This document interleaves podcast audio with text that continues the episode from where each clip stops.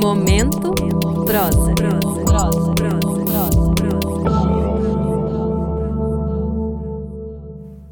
Eu sou Andréa Carvalho Gavita, poeta paranaense e resido em Curitiba, no Paraná.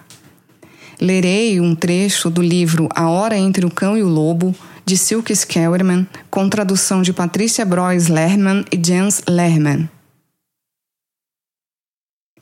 Não sou nada, nada além de uma silhueta clara nesta manhã, no estreito corredor entre a piscina e a parede de vidro do prédio que a abriga.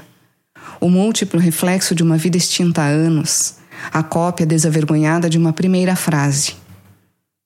Sentia uma corrente de ar passando pelas frestas dos vidros, sobre os quais, equidistantes, havia silhuetas de pássaros coladas. Na guarita envidraçada do outro lado da piscina, entre os vestiários masculino e feminino, encontrava-se, como sempre, o vigia gordo vestido de branco. A satisfação estampada em seu rosto lembrava-me um padeiro que, ainda de uniforme, já tinha o dia de trabalho atrás de si e agora passava o tempo ali. Ele estava entretido com seu radinho de pilha. Não dava para ouvir qual a música que havia escolhido.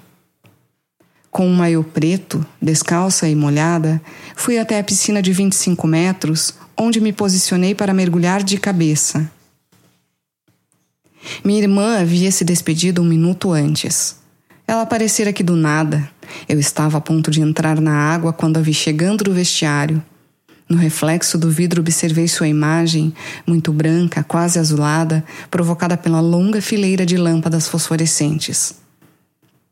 Ela veio ao meu encontro e me cumprimentou, enquanto dei um passo ao lado para evitar seu abraço, uma rejeição que quase a fez escorregar sobre os ladrilhos molhados. Suas mãos, de qualquer forma, encontraram o vazio e ela perdeu o equilíbrio, mas só por um instante, após o qual se recompôs.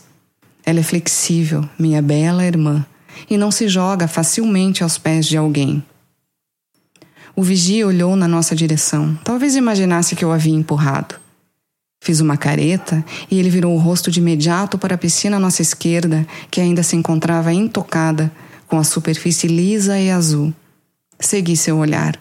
Como queria poder mergulhar ali de cabeça, movimentando o mínimo possível a superfície da água, nadando, uma volta após a outra, até os pensamentos se desligarem automaticamente.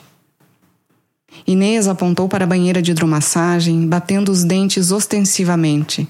Lógico que ela queria entrar ali. Sempre foi friorenta, minha irmã mais velha. Gotas de água brilhavam em sua pele e o cabelo molhado estava escuro, quase castanho. Pernas compridas, um corpo que se assemelhava a uma ampulheta. O que você está fazendo aqui? perguntei, e ela deu de ombros. Vim ver você. Momento prosa. prosa.